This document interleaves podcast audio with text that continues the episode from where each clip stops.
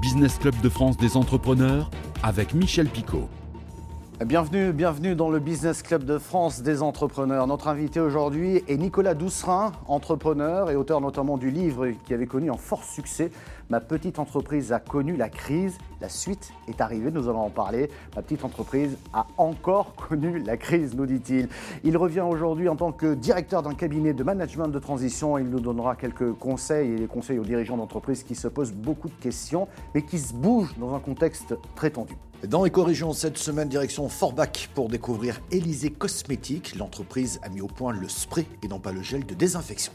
Et puis nous poursuivrons notre tour de France des régions pour découvrir le climat des affaires sur votre territoire. Cette semaine, nous appellerons André Deljari.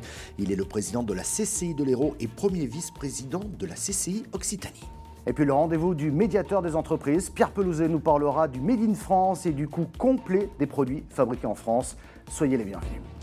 Nicolas Doucerin, bonjour. Bonjour Michel. Je suis très heureux de vous retrouver depuis la sortie de votre premier livre. Je l'évoquais tout à l'heure. Ma petite entreprise a connu la crise. C'est à ce moment-là où nous étions rencontrés. Et je sais que vous êtes un serial entrepreneur et vous avez rebondi aujourd'hui dans le management de transition. Pierre Pelouzet, bonjour. Bonjour Michel Picot. Médiateur des entreprises. Euh, petite précision peut-être pour commencer, Nicolas Doucerin. Euh, le management de transition, c'est quoi? Précisément, pour ceux qui ne connaissent pas Le management de transition, ça a commencé il y a déjà maintenant 20-30 ans, essentiellement dans les pays du nord de l'Europe. Puis en France, c'est arrivé il y a un peu plus de, 25 ans. À l'origine, c'était pour aider essentiellement dans le secteur de l'industrie, finalement, à se transformer et à, à restructurer un certain nombre d'entreprises qui finalement étaient dans des situations extrêmement compliquées. Depuis 10 ans, le marché a considérablement évolué. On est, avec l'arrivée des, technologies, avec la digitalisation, avec l'intelligence artificielle, le métier a complètement évolué. On est vraiment au cœur des transformations des entreprises parce qu'on le voit, la crise d'aujourd'hui d'ailleurs le démontre parfaitement, toutes les entreprises ont besoin de se transformer. On va parler du climat des affaires. Je sais que vous êtes toujours euh, très euh, en connexion avec, euh, avec les entreprises. J'avais envie de vous demander pour commencer quel regard vous portez sur l'état des entreprises et au-delà sur le moral des entrepreneurs? On n'en parle pas beaucoup, je trouve. Non, on n'en parle pas beaucoup et pourtant c'est un, un, vrai sujet. D'abord, c'est une crise qui est très particulière. Hein. Euh, cette fois-ci, elle n'est pas venue comme Lehman Brothers euh, de, des États-Unis, elle est arrivée de Chine. Euh, ça n'est pas une crise financière, c'est une crise sanitaire qui ensuite a engendré une crise économique extrêmement violente, hein, puisqu'on a clairement on n'a jamais vu ça depuis 1929. Donc c'est une crise qui est, qui est, profonde.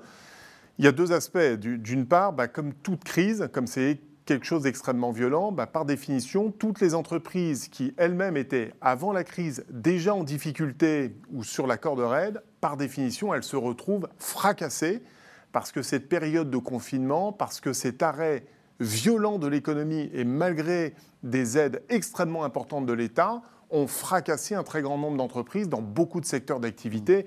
On parle des bars, de la restauration, mais c'est le tourisme, c'est l'événementiel, c'est les séminaires, c'est les métiers de l'aéronautique, du service, du retail, dans un certain nombre de cas qui souffrent terriblement.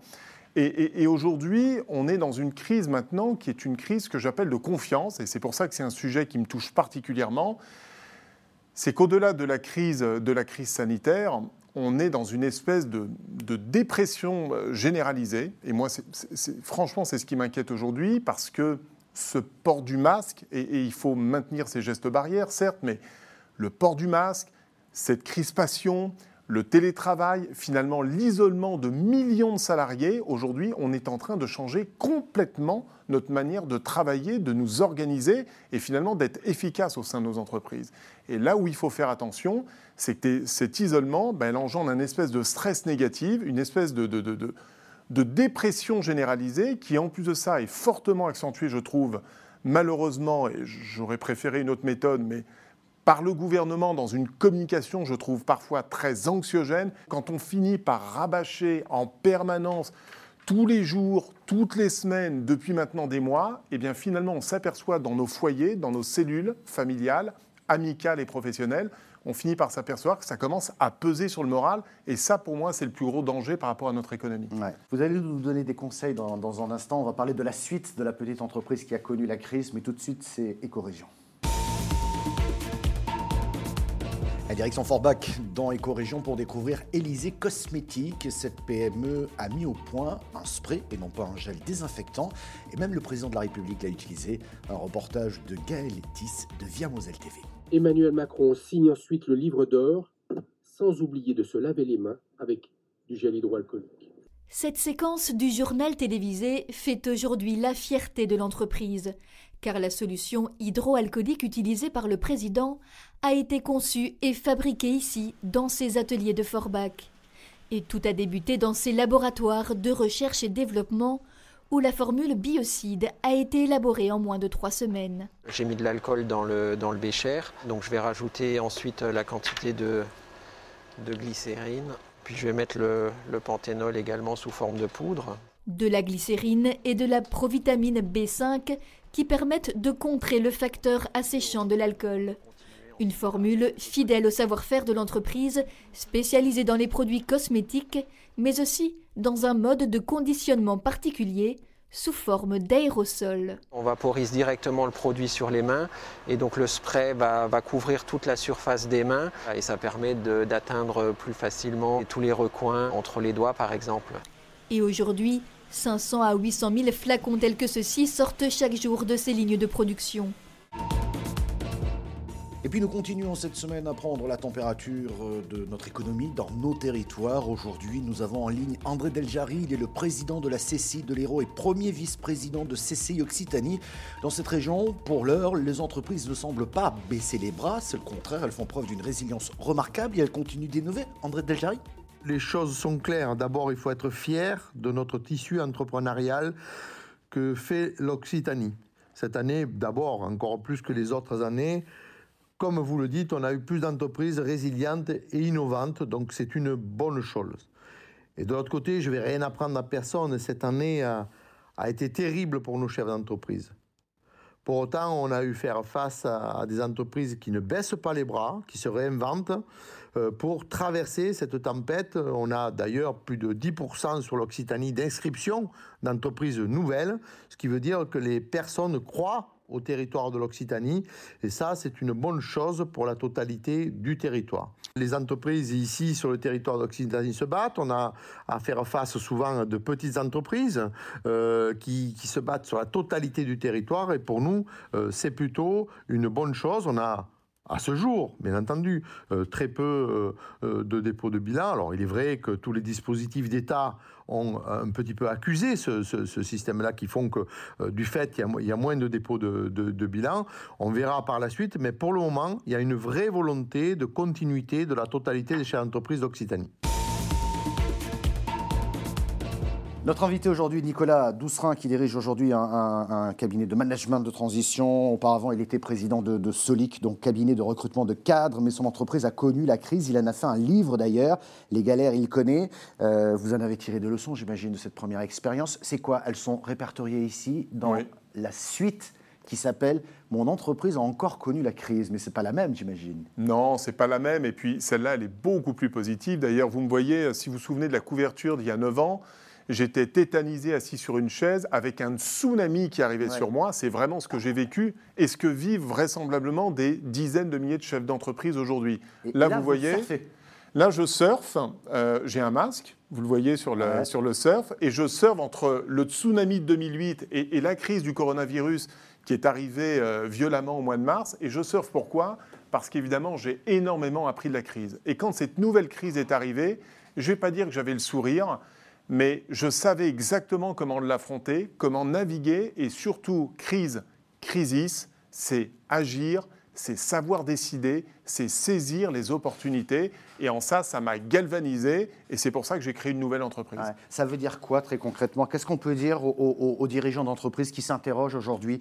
Comment les aider peut-être à rebondir? Se galvaniser, c'est bien, mais ça reste une parole. Vous, vous l'avez vécu, quand on perd 50% de son chiffre d'affaires, etc., on est plus en panique qu'autre chose. C'est vrai. Et, je l'étais il, il, y a maintenant 12 ans euh, avec cette faillite de Lehman Brothers. Qu'est-ce que ça veut dire aujourd'hui? Ça veut dire tout simplement que tous nos modèles économiques doivent se transformer et qu'on doit gagner en agilité. Quand on est plongé dans la crise, on est souvent les deux pieds dans la glaise, on reste figé, tétanisé par les enjeux. Et c'est pour ça que dans ce bouquin, j'ai voulu et j'ai insisté, j'ai écrit les huit commandements du dirigeant d'entreprise en période de crise. C'est-à-dire les actions qu'il faut mener pour résister, tenir, transformer son modèle et se donner à nouveau des perspectives de croissance euh, pour les années à venir. C'est ça mon expérience de la crise. Le monde d'après sera meilleur? Il sera différent. Il sera, ce ne sera pas le monde par définition d'hier. Il y a énormément de changements dans notre société. C'est ce qui, est, c'est ce qui inquiète beaucoup certains. Et moi, je trouve ce qui est extrêmement excitant, c'est la nouveauté, c'est cette capacité à s'adapter. Et c'est là-dessus où nous, les entrepreneurs, on doit prendre nos responsabilités et accompagner cette transformation, notamment pour notre jeunesse qui arrive sur le marché du travail. Merci Nicolas Doucerin pour cet éclairage. C'est l'heure du rendez-vous avec le médiateur des entreprises. Et Pierre Pelouzet, nous parlons du Made in France. Alors, euh, Nicolas Doucerin nous a bien un peu remué en disant oh, il y a moyen de faire des choses un peu différentes. bah oui, bah oui, justement, essayer de voir d'autres schémas de pensée. Et c'est vrai que le Made in France, euh, on l'a souvent accusé d'être plus cher. Il faut peut-être regarder les choses un peu différemment. Oui, je crois justement que cette crise nous amène, nous permet de regarder un peu différemment les choses, notamment de la part des acheteurs professionnels, hein, des grandes entreprises qui achètent, mais aussi bien du consommateur, et de se poser la question, mais il y a quoi derrière un achat? Jusque-là, on disait, bah, il y a un prix. Alors c'est très simple, le prix, je vais prendre le moins cher possible, je vais aller acheter en Chine ou je ne sais pas où ce, que je, ce dont j'ai besoin. Sauf qu'aujourd'hui, on se rend compte qu'il y a beaucoup plus que ça. On a vu déjà les risques d'acheter en Chine. Acheter en Chine, bah, si la Chine est fermée, euh, on n'achète plus rien. donc on a pris un risque colossal, on n'est plus approvisionné, on ne peut plus délivrer nos clients. Combien ça coûte ce risque On peut rajouter ce coût-là. L'environnemental, on voit tout l'impact environnemental et on commence à le regarder aussi. Quand j'achète loin, combien ça coûte de transporter l'impact carbone, etc. Et puis il y a les coûts de traduction, et puis il y a les, coûts de passage de frontières, etc., etc. Quand on fait vraiment ce calcul, c'est ce qu'on appelle le coût complet, on se rend compte que beaucoup de choses qu'on achetait très loin, bah, il vaut mieux les acheter pas très loin de chez soi. Et donc quand on parle de Made in France, on ne parle pas juste d'une incantation pour dire bah, acheter français c'est bien. Non, on parle de soyez intelligent dans vos achats, regardez le coût réel, le coût complet de ce que vous achetez. C'est ce que nous, à la médiation, on pousse, notamment à travers de la charte que vous connaissez, Relations fournisseurs mmh. responsables, qu'on porte avec le Conseil national des achats, donc avec les acheteurs. On espère que tous les acheteurs professionnels vont rentrer dans cette démarche et que tout ça va avoir un impact positif et que la crise nous aura appris quelque chose. Merci euh, Pierre Pelouzet, merci Nicolas Doucerin. Je serais très heureux que nous puissions avoir cette, cette discussion. On aurait beaucoup de choses à se dire, mais je pense qu'on aura l'occasion de se revoir. Vous pouvez retrouver cette émission, bien entendu, sur le site internet de votre télévision locale, sur celui de l'émission. Nous sommes également diffusés à la radio, peut-être la radio FM près de chez vous, peut-être la web radio que vous suivez, et nous sommes enfin en podcast audio. Merci de votre fidélité.